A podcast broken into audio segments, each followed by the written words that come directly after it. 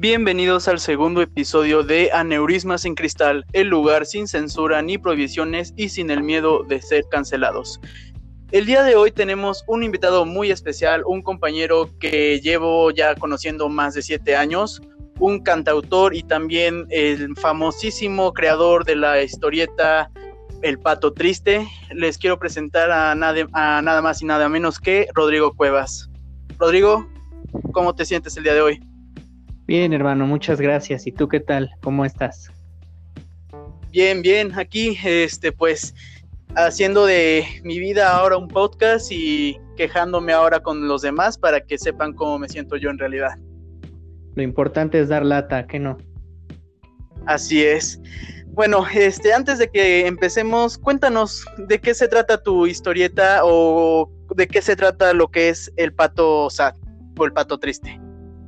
Ah, bueno, el pato triste es una idea que surge a raíz de la cuarentena, es una idea que surge eh, en el sentido de querer expresar emociones que difícilmente se expresan con palabras, ¿sabes?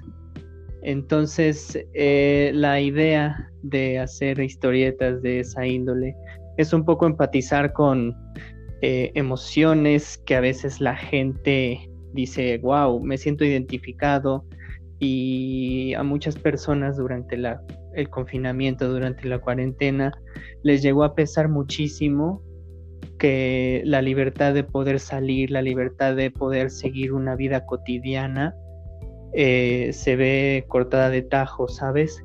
Entonces mucha gente eh, comenzó a tener conductas como muy disruptivas en cuanto a poder eh, continuar con su vida cotidiana. Entonces empiezan a surgir ciertas emociones que son un poco incomprensibles para muchas personas que dicen es que yo no me sentía así, es que yo me empecé a sentir así o me estoy sintiendo así por el encierro, ¿no? Entonces son cosas que, que van saliendo, que necesitan supurarse y la idea del pato triste es un poco empatizar con estas situaciones, ¿sabes? Ok, sí, sí, he visto varios de tus, este, de tus ilustraciones y, este, me, me, me siento tanto identificado y al mismo tiempo me, me agrada que mucha gente le haya tomado tanto cariño, se siente identificado también y pues de una forma u otra también hacen conciencia de pues de que las situaciones que pasa tu personaje pues son situaciones que también pasamos todos en la vida diaria quería preguntarte también, es, bueno, son dos preguntas las que te, querías, las que te quería hacer. La primera, eh, ¿pensaste que este proyecto que hiciste a través de la cuarentena llegaría a ser tan popular? Y la otra, eh, ¿hacia qué público va dirigido tu historieta? Mm, bueno, eh, la primera pregunta respondo, la verdad es que no. La verdad es que no pensé que iba a llegar tan lejos, ¿no? En un inicio estaba dirigido a hacerlo solo como para mi círculo, este, pues como de amigos o de conocidos, ¿no? A los que ya les había dicho, tengo la idea de, de desarrollar un personaje, de hacer historias, ¿no? Inicialmente nada más se iba a quedar como ahí, ¿no? Y de un momento a otro se comenzó a viralizar una de las historietas y entonces es cuando de algún modo la popularidad se dispara. Entonces, no, la verdad es que no pensé en llegar tan lejos. Y respondiendo a la segunda pregunta, realmente el público pues es completamente idiosincrático, es, no está eh, dirigido a un público en específico, porque son muchas de las situaciones que se intentan retratar, pues son situaciones, como ya decíamos, de la vida cotidiana y a cualquiera en algún momento de la vida le pueden suceder situaciones que no se llegan a comprender. Entonces, realmente eh, se podría decir que es apto casi como para todo público, ¿sabes? Entonces sería como para cualquier persona que se identificara o cualquier persona que sienta que pase por esta misma situación, se, sería dirigido entonces para ese público, en general para todos entonces. Sí, sí, en general sí. Ok, pues bueno, ya con esto que, esta introducción que apenas acabamos de hacer, vamos a empezar lo que es el tema de hoy de este episodio número 2 de Aneurisma de Cristal, que pues más que nada no será de nada controversial, pero sí es algo que les va a tocar, pues ahí una pequeñita fibrita de cristal en su en su inconsciente, en su consciente. Y vamos a hablar más que nada de los problemas que tienen pues todas las generaciones. Hablamos de los baby boomers, de los boomers, generación Z, millennials y centennials, que al parecer pues nadie está contento y nadie está feliz con lo que haga uno. ¿Tú qué piensas aquí de las generaciones, Rodrigo? ¿Cuál es tu perspectiva? ¿Cómo, cómo cada una de estas generaciones ha ido evolucionando? Mira, es, es bastante particular la manera en la que las generaciones se han ido eh, desenvolviendo, ¿sabes? Porque todas dependen de muchas cosas, ¿no? Inicialmente de un contexto eh, sociocultural, político, económico, incluso hasta a nivel psicológico, ¿sabes? Ninguna generación va a tener las mismas pautas desde el nivel cognitivo hasta el nivel social eh, en eso se van a diferenciar precisamente, ¿no? Entonces, eh, claro, cada uno de los integrantes de sus respectivas generaciones van a tener situaciones en las cuales ellos mismos van a sentirse eh, parte de, ¿no? Parte de un mismo contexto, parte de una misma época, parte de los mismos, de los mismos hechos que trascendieron en esos tiempos cuando cada uno de estos pues estaba como en su apogeo, ¿no? Entonces, claro, eh, cada generación va a tener sus propios estandartes simbólicos, por así decirlo. Ok. ¿Y tú considerarías o piensas que de todas estas generaciones que conocemos, alguna es la peor o alguna es la que más tiene cosas malas? Mm, mira, eso sería verlo desde un punto de vista, eh, por ejemplo, yo que soy generación, me parece que soy generación, eh, soy centennial, no sé, soy del 97, creo que, no sé. Creo que somos de la, de la Z o somos millennials, ya, ya la verdad no sé por qué les dan tantos significados o tantos este, cambios a, lo que cuando nacimos o, de qué generación nacimos, pero pongámoslo entre Z o millennials. Bueno, digamos que soy eh, generación Z, ¿no? Digamos que partimos de los estándares que los millennials acaban en el 95, ¿no? Digamos, digamos, en retrospectiva. Entonces, este, vamos a ponerlo así. Si yo diera una opinión acerca de qué generación tiene eh, cosas peores, si es que si puede conceptualizar así, realmente sería desde el punto de vista de alguien de la generación Z, ¿no? Es decir, no tengo ni los argumentos, no tengo ni la experiencia, ni siquiera tengo como que el conocimiento empírico, ¿no? Como para poder decir esta generación pues está mal, ¿no? Lo mismo pasaría si fuera al revés, si alguien, eh, un boomer, por ejemplo, dijera que la generación Z tiene las peores cosas como generación, está hablando desde una generación boomer, ¿no? Él, no, él, vive en un contexto en el que lo, lo, lo trascendental de la generación boomer no es compatible con lo trascendental de la generación Z. Entonces, cualquier argumento que pueda dar cualquiera de los dos estaría sesgado por el simple hecho de que no pueden opinar, eh, realmente sería un juicio de valor, pero sería bastante personal. Entonces, no considero que podría decir qué generación tiene las mejores o las peores cosas, ¿no? Porque todas tienen sus altos y sus bajos, si lo vemos desde un punto de vista muy general. Pero realmente dar un juicio de valor para mí sería completamente inválido. Claro, y mira, creo que al final, este, pues de una forma u otra, cada quien tiene su propia, este, su propio criterio, su propia opinión, y admitámoslo, la mayoría de nosotros que somos entre millennials o, o generación Z, nos hemos quejado también contra millennials o contra los centennials. ¿Por qué? Que porque pues en los famosos bailecitos de Fortnite, los este que ahora todos este se empiezan a volver TikTokers, que ahora todos se quieren creer influencers, etcétera, etcétera, etcétera. Y es como de caer en, ese, en esa parte de volverse como un boomer, se podría decir, de estar criticando lo nuevo y a, quedarse con lo viejo. No sé si me estoy dando a entender más o menos. Sí, claro. De hecho, eso eh, tiene un nombre no recuerdo el autor, pero eh, lo conceptualizan como sesgo retrospectivo. El sesgo retrospectivo es la creencia muy este, internalizada de que los tiempos de antes son mejores. Pero claro, por tiempos de antes se podría entender desde, la, desde el juicio que lo emite los tiempos que uno vivió, ¿no? Entonces, sí. sí.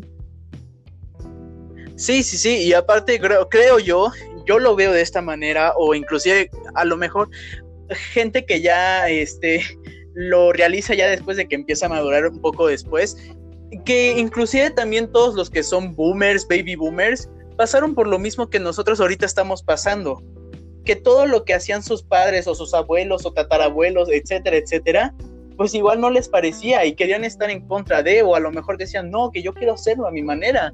Y pues al final también cae en la misma cosa de que padres o adultos o toda esa parte de la este, generación pasada, pues obviamente dicen, no, tú tienes que pensar como yo pienso o actuar como yo lo digo o como se debe de hacer, porque esa es la forma. Y así estamos cayendo también nosotros, la nueva generación. Sí, claro, pareciera ser que este, este concepto del sesgo retrospectivo cumple una especie de ciclo, ¿no? Pareciera que cumple una especie de, como que todos, absolutamente todos llegamos a un punto en el que lo cometemos, ¿no? Eh, independientemente de la generación. Y claro, como tú dices, eh, cada eh, cosa, ¿no? Que se vaya cuestionando, cada cosa que vaya surgiendo, va a depender de la generación desde la que se hable. Pero sí pareciera ser que todos en algún punto, sea de la generación que sea, caemos en la onda de mis tiempos eran mejores, esto, esto no está bien, ¿no? Pero siempre, incluso las generaciones que vienen, van a ser criticadas por las generaciones que nosotros ahorita criticamos.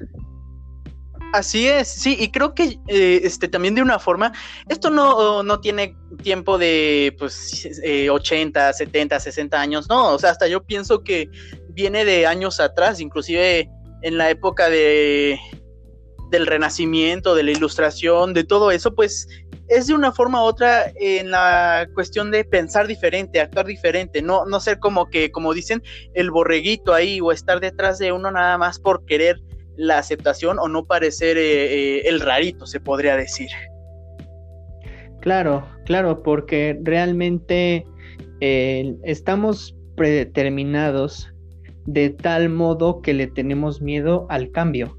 Es decir, todo lo que es desconocido para nosotros nos parece amenazante, ¿no? Preferimos tener como una especie de zona de confort pero esta zona de confort resulta no ser la misma zona de confort porque hay, hay, hay, otras cuestiones que lo determinan, ¿no? Cuestiones culturales, cuestiones, por ejemplo, ahorita hay una invasión tecnológica tremenda, ¿no? A nosotros todavía nos tocó la globalización y sí nos tocó crecer con la tecnología, pero las generaciones que vienen ya son dependientes de la tecnología, ¿no?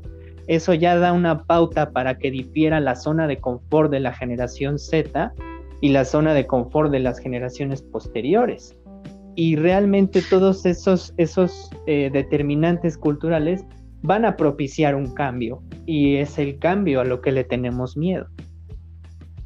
Claro, sí, y este no solamente tiene que ver en esta parte de lo que es la, innovación de las tecnologías o nuevos conocimientos o nuevas ideas, creo que también tiene que ver desde muchos conceptos en cuestión a, por ejemplo, artes visuales o inclusive también la, la, música también, porque durante la época de los 60, 70 y 80 hubo un boom ahí en esta parte de este, la industria musical donde surgieron los movimientos de los hippies, del rock and roll, del punk, del rock and roll.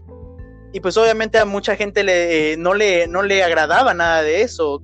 Tanto fueron los eventos como de Woodstock, los eventos de música de rock and roll, la, este, las formas en cómo cantantes se, se vestían de maneras tan llamativas que obviamente eh, causaba miedo o preocupación en los padres de cómo es que esto va a, afectar o cómo va a crear este, una nueva perspectiva para mis hijos. Y ahí surgió esa parte, como tú dices, de una cosa que va a generar un cambio ahora. Y empieza ahí esta parte de decir, no, esto no, porque no es lo que yo pienso, no es con lo que debe de ir, no es con lo que a mí me educaron. Sí, claro, incluso eh, como tú lo mencionas, ¿no? pero pareciera ser que todos estos movimientos de cambio, todos estos movimientos que surgen, por ejemplo, en los 60, como lo mencionas, los hippies, el rock and roll, y antes de eso, ¿no? Los abuelitos de eso, el jazz, el blues, todos esos movimientos pareciera ser que estuvieran hechos para el cambio y cuya, eh, que, que su intención es provocar, ¿sabes? Provocar, dar en las fibras más sensibles de lo que sería una zona de confort anterior, ¿no? Y se vio, por ejemplo, en una generación anterior a la nuestra, cuando los adolescentes de los 2000 escuchaban la música de MTV y MTV pues era un, solía ser un canal casi casi que dedicado a tus padres van a odiar esta música, ¿sabes? Sí, sí, y ahora tenemos que, ahora nosotros o veamos lo que ve, lo que se hace en MTV, porque pues admitamos ya MTV tampoco es un canal de música y con todo se ha visto enfrascado en la necesidad de cambiar por los intereses pues de nuevas generaciones, mantenerse actualizado se podría decir. Claro, porque ahí es donde está el billullo, el dinero, ¿no? La economía también se tiene que mover y quedarse estancados va a ser un sinónimo casi que de dejar de producir y dejar de producir, pues no conviene, evidentemente. Evidentemente, sí, claro, y no solamente este, este con las cadenas de, canales de televisión, lo hemos visto en varias cosas, lo hemos visto en cantantes, lo hemos visto en películas, lo hemos visto inclusive hasta en series, que las cuales han tenido que actualizar o han tenido que seguir las nuevas tendencias y son canales o shows de televisión que ya llevan tiempo este transmitiéndose.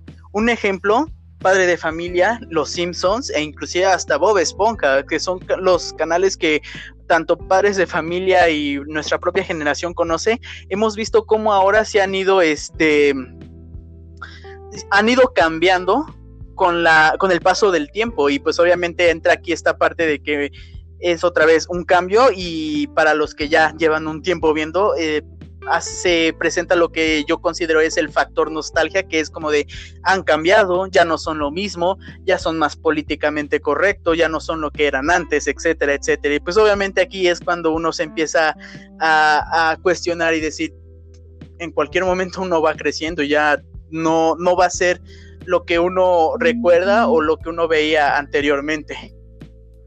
No, para nada, digo, todo está en constante cambio siempre evidentemente siempre.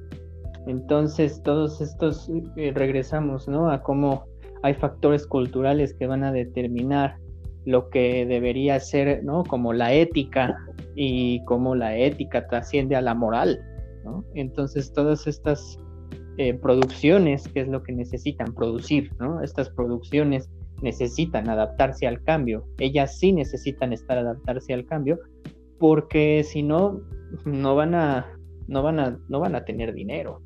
Y entonces es cuando recurren a lo que estandarizamos como lo políticamente correcto.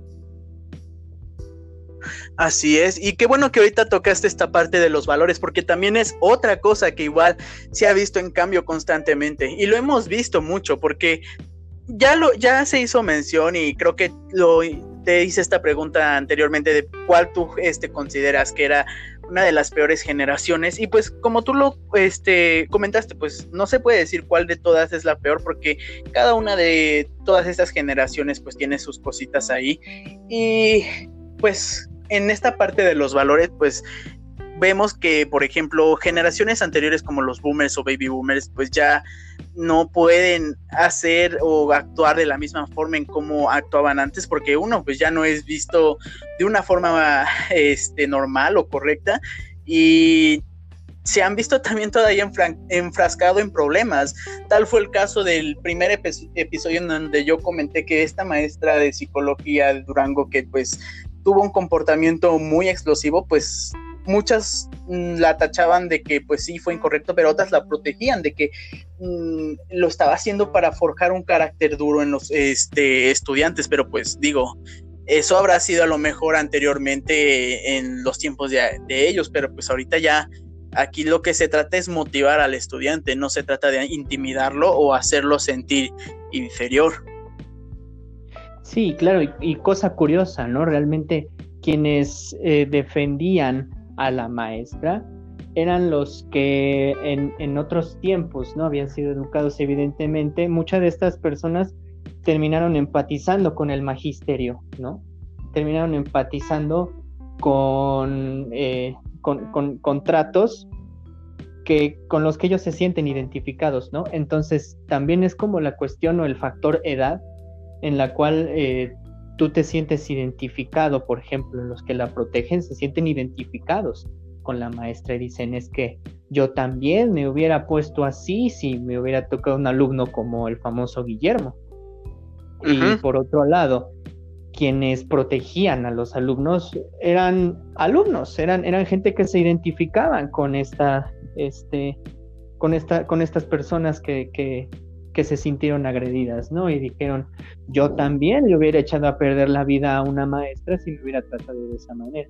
Entonces regresamos a lo mismo, ¿no? Son juicios de valor que dependen de, de, una perspectiva propia, de una perspectiva que se determina eh, según las experiencias.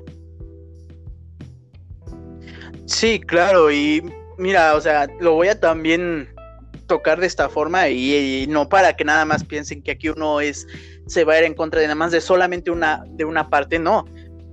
También nosotros, de esta generación que le sigue de los boomers en adelante, eh, generación Z, millennials y centennials, también tenemos nuestras cosas malas. Una parte de nosotros existe lo que es la famosísima este, cultura de la cancelación que se ha visto enfrascada también en un montón de controversias y problemas. En cuestión, lo más reciente fue lo de Molotov con la famosísima canción de Buto. Por favor, no nos cancelen. Em, donde pues esta persona de orientación sexual de transgénero se sentía ofendida o se sentía que esta canción era inclusive para atacarla hacia esa persona. Y yo viéndolo de esta manera digo, o sea, la canción salió en un tiempo en donde pues todavía era como esta parte de ser rebelde, ser anarquista, llámalo como tú quieras, pero no se refería a la forma de atacar a alguien por su orientación sexual y muchos decían, no, que si apoyas a Molotov, eres un homofóbico, eres un racista, y, o sea, creo que hay cosas mucho peores que estarse preocupando por una simple canción. Y si fuera así, creo que la mayoría de las canciones que muchos artistas famosos han sacado ya se les hubiera cancelado. Porque ni, ni siquiera ningún artista, y yo hablo eh, de mi parte porque me gusta el metal, me gusta el rock, me gusta todo género que sienta yo que a mí sea de mi agrado, tiene también letras o tiene significados que sí llegan a ser un poco explícitos. Y digo, o sea, ninguno se salva, sea quien sea, reggaetón, banda, narcocorridos, como sea, nadie se salva de tener una, este, un contenido algo explícito que vaya dirigido a algo. Entonces ahí yo me di cuenta y dije, creo que hasta cierto punto llegamos a exagerar las cosas o inclusive llegamos a hacer algo pequeño un poco más grande. Sí, en efecto, y más ahora que tocas esta cuestión de Molotov, pues fue bastante trascendental. De hecho, todo ese álbum de Molotov que se llama ¿Dónde jugarán las niñas? ¿no? Desde la portada, lo ves que está hecho para provocar, para ser controversial y tiene muchas otras canciones además de esa canción que no sé si a ver si la puedo mencionar el título o, no puedo, no sé, tú dime. Adelante, no hay ningún problema. Bueno, más allá, más allá de puto, pues tenían muchísimas más canciones que también estaban con el objetivo de, de, de ser controversiales, ¿no? Canciones con letras como la de por qué no te vas, no, ¿cómo, eh, por qué no te haces para allá al más allá o perra rabalera o quítate que masturbas, ¿no? Son, eh, son, canciones que están hechas precisamente y regreso al punto en el que digo toda generación tiene una zona de confort en la cual está diseñada para generar el cambio y además provocar. Entonces lo que quería Molotov era provocar, meterse con un sistema de valores de un México conservador, un sistema de valores de un México eh, que estaba eh, gobernado por todavía por el PRI, ¿no? Entonces ellos lo que querían, ella, era como mentarles la madre a todo este sistema de valores, sin, eh, sin necesariamente tener que meterse con alguien en específico. Precisamente esta canción de, de puto no hace alusión en ningún momento a la orientación sexual, ¿no? Porque pues puto es una, una palabra que tiene muchas este, desambiguaciones, ¿no? O sea, eh, puto eh, también significa ser cobarde, ser sacatón, ¿no? Entonces es un son dedicado a todos los que se meten con las libertades, a todos los que apoyan a la opresión, ¿no? Para Molotov todos esos eran putos. Pero pues, ¿qué pasa? Que desde estos mismos juicios de valor, tú mismo te victimizas, tú mismo empiezas a tener esta, eh, esta, esta relación como muy eh, destructiva hacia, hacia el mismo sistema de valores. Entonces es cuando incluso Molotov no tuvo represalias en ese entonces, varios colectivos gays no los dejaban tocar en festivales, y realmente cumplió su cometido el álbum porque generó mucha controversia, pero eso no significa, y volviendo a la, a la cultura de la cancelación, cancelarlo sería como hacer como que nunca pasó. Sí, y, ese es el problema. Ese es el problema que yo tengo con eso, porque quieren hacer como de, vamos a hacer como que esto nunca existió, esto nunca pasó. Eh, llegué a ver inclusive a veces memes donde eh, notas como del de forma y todos esos periódicos de sátira que dicen a, adolescente de 16, 17 años pide que por favor borren este que se, ya no se den historias sobre la Segunda Guerra Mundial porque le da ansiedad. Y digo, sonará ridículo al final, parece que lo dicen en broma, pero hay personas que se llegan a sentir así, que porque no quieren que para un futuro todos nos vean como un, país este, problemático, pero digo, oye, se trata de historia, se trata de algo que fue algo que marcó a toda una generación y que tú quieras hacer como si no hubiera pasado, digo, no sé si vives en una burbujita donde todo es perfecto, porque al final nada es perfecto. Todo aquí en la vida tiene errores. Y eso es lo, que a mí me molesta. Inclusive voy a hacer mención de esto de eh, la eh, autora de libros de Harry Potter, J.K. Rowling, que también se vio enfrascada en un este, mar de odio por sus fanáticos, porque, y lo voy a decir bien para que queden claro, ella no estaba de acuerdo en la cuestión de la este, transición de una persona de transgénero que quería pasar de ser hombre a mujer. Y, pero nunca dijo que fuera homofóbica, nunca dijo que fuera que los odiaba, simplemente dijo, no estoy de acuerdo en este procedimiento, pero la gente, ah, lo entendió de otra forma, quiere decir, es homofóbica, nos odia, vamos a cancelarla, vamos a hacer que ya no sea famosa yo pienso que entra en un contexto muy diferente y que aquí la, esta generación o esta cultura de cancelación simplemente quiere escuchar lo que les conviene o lo que es bueno para ellos. Y pues digo, si, si se trata de arruinar a alguien o nada más porque no estás de acuerdo en su pensamiento o en su opinión, creo que también ahí hay un problema. Sí, claro que hay un problema y, y sobre todo una una eh, es completamente contraproducente. Eh, hacer como que nunca pasó algo, cancelarlo, eliminarlo y hacer como que nunca pasó es contraproducente, porque quien no conoce su historia está condenado a repetirla. Entonces, hacer como que nunca pasó, en vez de dejarlo ahí como un ejemplo de lo que ha sido, de lo que puede ser o de lo que está haciendo, eso no va a arreglar, eh, no va a arreglar nada eh, eh, eliminarlo, al contrario, va a hacer que vuelva a suceder y quizás cuando vuelva a suceder lo haga de una forma en el que el propio contexto lo haga parecer peor. Y ahora, también por la onda de, de cómo hay generaciones que, que, solo buscan escuchar lo que, lo que les conviene o lo que les es eh, prudente para ellos. El gran problema es cuando las opiniones, porque por ejemplo el caso de J.K. Rowling fue una opinión simplemente. Entonces, cuando una opinión se toma como ideología, ahí hay un gran problema. Exactamente, sí, ahí es donde cae este problema y pues como lo comenta yo, cada generación aquí tiene sus sus ahí sus bolitas negras de qué problema tiene cada uno y pues bueno, creo que al final lo da a relucir solamente cuando se ve eh, se ve no intimidado, sino se ve como que conflictuado en que algo que no le parece o algo que no está bien.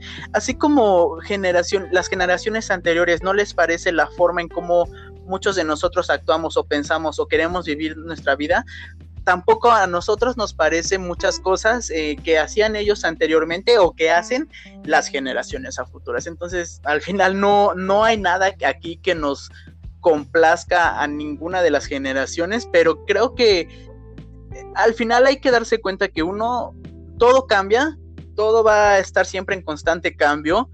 Dos, que siempre vamos a estar eh, evolucionando de una, de la manera tanto física y de una manera también, este, mentalmente y emocionalmente.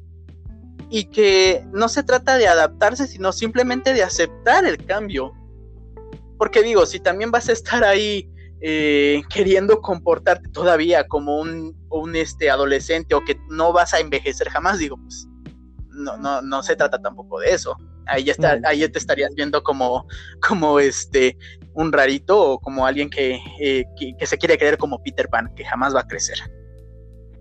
Exacto, y la solución no está en disolver o, o deshacer ese problema, ¿no? Como tú dices, a todos a todos, absolutamente a todos, nos va a tocar algo que no nos parezca. Evitarlo simplemente va a hacer que el problema se haga más grande. Porque realmente la, única solución, y desde cualquier única solución para eh, hacer que un problema no se haga más grande es enfrentándolo. Cancelarlo, eliminarlo, evitarlo, solo haría que el problema se contenga y en cualquier momento puede volver a estallar. Claro, y, e igual en esta forma que pues tampoco se trata de complacer a, alguien en específico. O sea, lo que se trata aquí es que todos se sientan incluidos o que no se sientan atacados, ¿sabes? Porque se trata aquí pues simplemente de de que uno se sienta a gusto, de que uno se sienta bien y que pues bueno, dirás, ok, eh, no estoy de acuerdo en lo que tú piensas o cómo lo ves tú, pero pues es tu opinión, yo doy la mía, punto, se acabó. No con la necesidad de estar atacando a alguien, de estarlo tachando como la peor persona o de casi casi decirle, eres de lo peor, ta, ta, ta, ta, ta. Entonces, creo que aquí, pues todos en, en general hay que empezar a darse cuenta de esto también.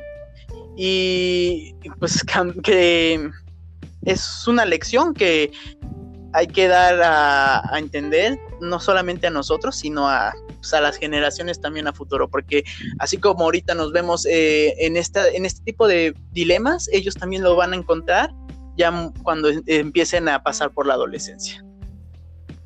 Sí, claro, cualquier etapa de cambio realmente.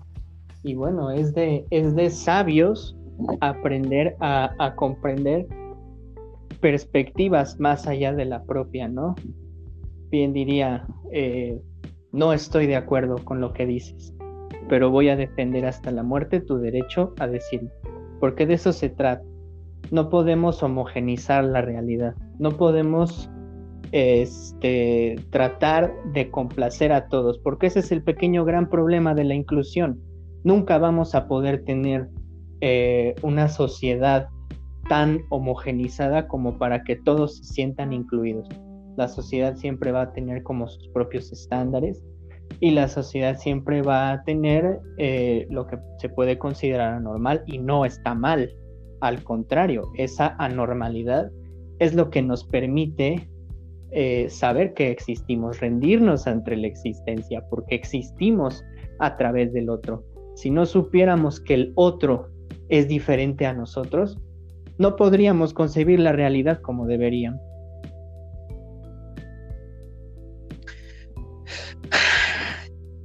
creo que tienes toda la razón y sí, eh, efectivamente. Uno, uno piensa que, este, que al final todo se va a mantener, que ahora todo lo que pensamos ya se va a quedar así, pero pues no. Siempre va a estar en constante cambio. Todo va a, este, a adaptarse a como la sociedad lo quiera, a como cierto grupo de personas lo quiera o como se deba de percibir para todos en general, pero siempre y cuando sea del agrado de la mayoría, no de todos, sino de una mayoría. Exacto, la famosa mayoría, que es la que va a determinar lo que resulta estar, ¿no? Como incluso desde la ética va a ser eh, lo que determina la mayoría, porque así es como funciona la democracia, por ejemplo. Así es, y qué bueno que tocas este punto de, democracia, porque eh, ya para que podamos acabar este, con este segundo episodio de Aneurisma de Cristal, esta parte de la democracia es algo que a mí me, me, me conflictúa mucho, pero no en la parte de la democracia hablando de política, sino en la parte de democracia cuando estamos hablando de acusar a alguien o tratar de difamar a alguien, porque Creo que tú lo has visto y de los que nos están van a escuchar ahorita en unos momentos, eh, estarán de acuerdo conmigo que una de las peores cosas que va este de que nuestras generaciones ha, ha, creado o ha llegado a hacer en varias ocasiones es tratar de convertirse en un juez sin antes saber los hechos o sin antes saber el contexto de todo lo que está pasando. Un ejemplo muy claro los famosísimos hilos en Twitter que normalmente llegan a acusar a alguien o normalmente llegan a difamar a alguien y al final cuando esa persona hace frente resulta que no es cierto, ta, ta, ta, pero porque lo dijo tal personita, pues hay que creerle. Y lo mismo pasa con eh, los famosísimos influencers también o celebridades que simplemente por el hecho de querer empatizar, perdón, o agradar a un cierto público, su público siempre va a defender o va a hacer como si las acciones que ellos hacen en general, que a veces sí llegan a ser un poco fuera de lugar o un poco controversiales, dicen, ah, es que no lo estaba pensando bien o ay, es que fue un error. Y digo, ¿cómo, ¿Cómo se supone aquí que vamos a ser justos con alguien si, los, si lo estamos viendo tanto por los hechos y tú dices que no, no se le no se le tiene que juzgar, pero una persona que ni siquiera lo conoce, ni siquiera sabes por lo que está pasando y ni siquiera tienes el contexto de lo que está pasando, ya lo quieres casi colgar. Digo, eso es a mí lo que de verdad me molesta en esta parte de democracia, hablando en cuestión de siempre querer este, ser el verdugo de alguien sin, sin hechos, sin, sin ni siquiera saber qué es lo que está pasando. Claro, es el, eh, el concepto también un poco de la, de la Vox Populi, ¿no? La, lo, lo, lo, que se dice es lo que se hace, ¿no? Y como tú dices, todos estamos buenos para juzgar, pero realmente es porque no tenemos un criterio propio de la situación, ¿no? Eh, la gente que sale a defender a los influencers, incluso cuando tienen conductas muy disruptivas, eh, te saca de onda, ¿no? Y dices, eh, necesitas tener juicios propios antes de poder ejercerlos hacia otra persona. Y es, es, un gran problema el no tener un criterio propio, no tener un pensamiento crítico, el dejarte llevar un poco solo porque, eh, aunque no conozcas, como tú dices, el contexto, aunque no conozcas lo que sea, Incluso puede pasar a la inversa, ¿no? Si haces un hilo de Twitter y realmente la gente está como de algún modo predeterminada a estar en tu contra, eh, se te van encima, ¿no? Entonces, entonces eh, funciona de las de los dos lados, es una relación bilateral, pero eh, claro que depende muchísimo de hacia dónde se va moviendo la voz, de hacia dónde se va moviendo lo que pareciera ser correcto, el ideal, ¿no? Eh, antes de detenerte a pensar, a generar un criterio propio, es mucho más fácil dejarte llevar por la corriente. Así es, así es. Digo, creo que al final uno actúa porque pues quiere pertenecer o quiere ser parte de este de ese de ese momento de se podría decir de controversia o de este de atención y pues al final ni siquiera sabes qué es lo que estás haciendo, pero tú quieres estar ahí nada más porque pues porque todos los demás lo están haciendo. Y pues tú lo acabas de mencionar y yo creo que también este pienso de esta manera, al final lo que importa aquí es que uno tenga su propio criterio, sus propias ideas y ya dependiendo de lo que esta, este, uno piense o uno quiera decir, dará su propio, este, su propio criterio o dará su propio veredicto, pero no hay que dejarse llevar o no hay que nada más seguir lo que muchos están diciendo solamente para sentirse este, incluido o sentirse perteneciente a algo. No se trata de eso, porque aquí al final no estás siendo tú mismo, estás este, solamente acatándote a lo que los demás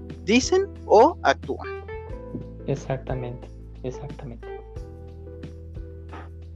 Pero bueno, ya aquí, este, para finalizar, siento que la lección o lo que nos debemos llevar de todo esto aquí es que, pues, para empezar, ninguna generación es perfecta. Ninguna, incluyéndonos a nosotros mismos y incluyéndome aquí, eh, no sé si estés de acuerdo conmigo, Rodrigo, de que todos nosotros tenemos una, un problema en nuestra generación, tenemos nuestras ahí bolitas negras y llegan a explotar cuando creamos pero aquí ninguna generación es perfecta. Eh, estoy completamente de acuerdo. Realmente la perfección, propiamente dicho perfección, nunca existe. Digo que la perfección no existe.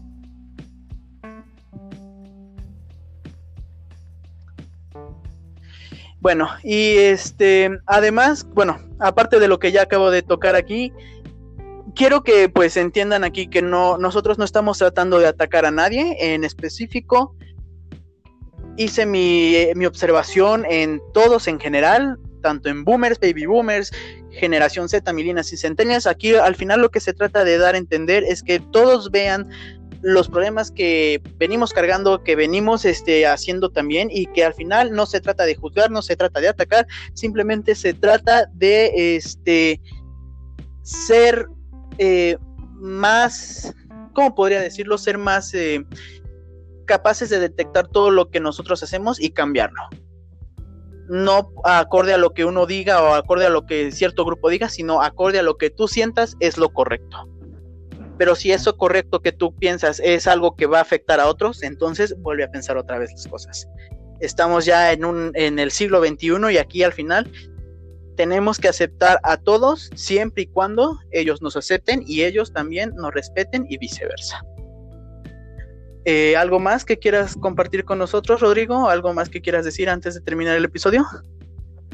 Pues ya nada más un comentario final sería decirles a todos el respeto es fundamental, ¿no? Antes de que exista el, juicio, antes de que exista la praxis, antes de que exista todo, tiene que haber respeto.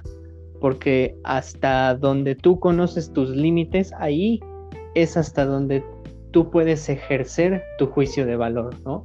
En el momento, como tú dices, en el que tú eh, eh, extrapolas juicios hacia eh, nada que ver, ¿no? Fuera de ti, cuando tú transgredes los juicios de valor de otra persona con intención, ¿no? De hacerle daño, ahí es cuando quizás tengas que repensar un poco si no tienes un problema, ¿no? Sobre todo si se trata de hacerlo por hacerlo, hacerlo no porque tú eh, quisieras, sino porque tienes la necesidad, ¿no?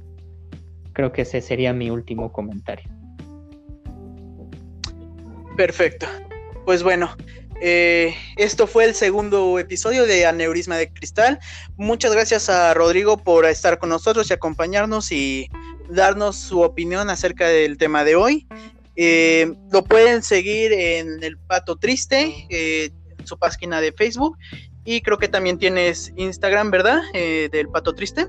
Correcto, sí, es justa-saddoc, por si gustan también checad algunos otros dibujos que luego subo.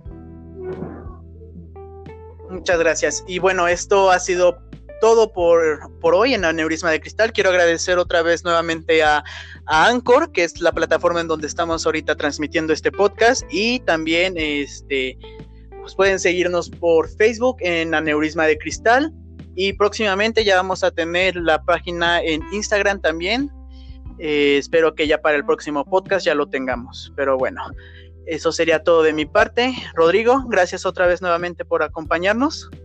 Gracias a ti por la invitación y muchas gracias por este por darme la oportunidad de expresar aquí algunas ideas.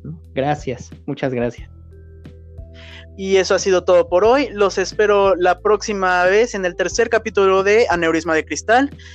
Buen día, buena tarde y buena noche, dependiendo a la hora que nos estén escuchando. Gracias.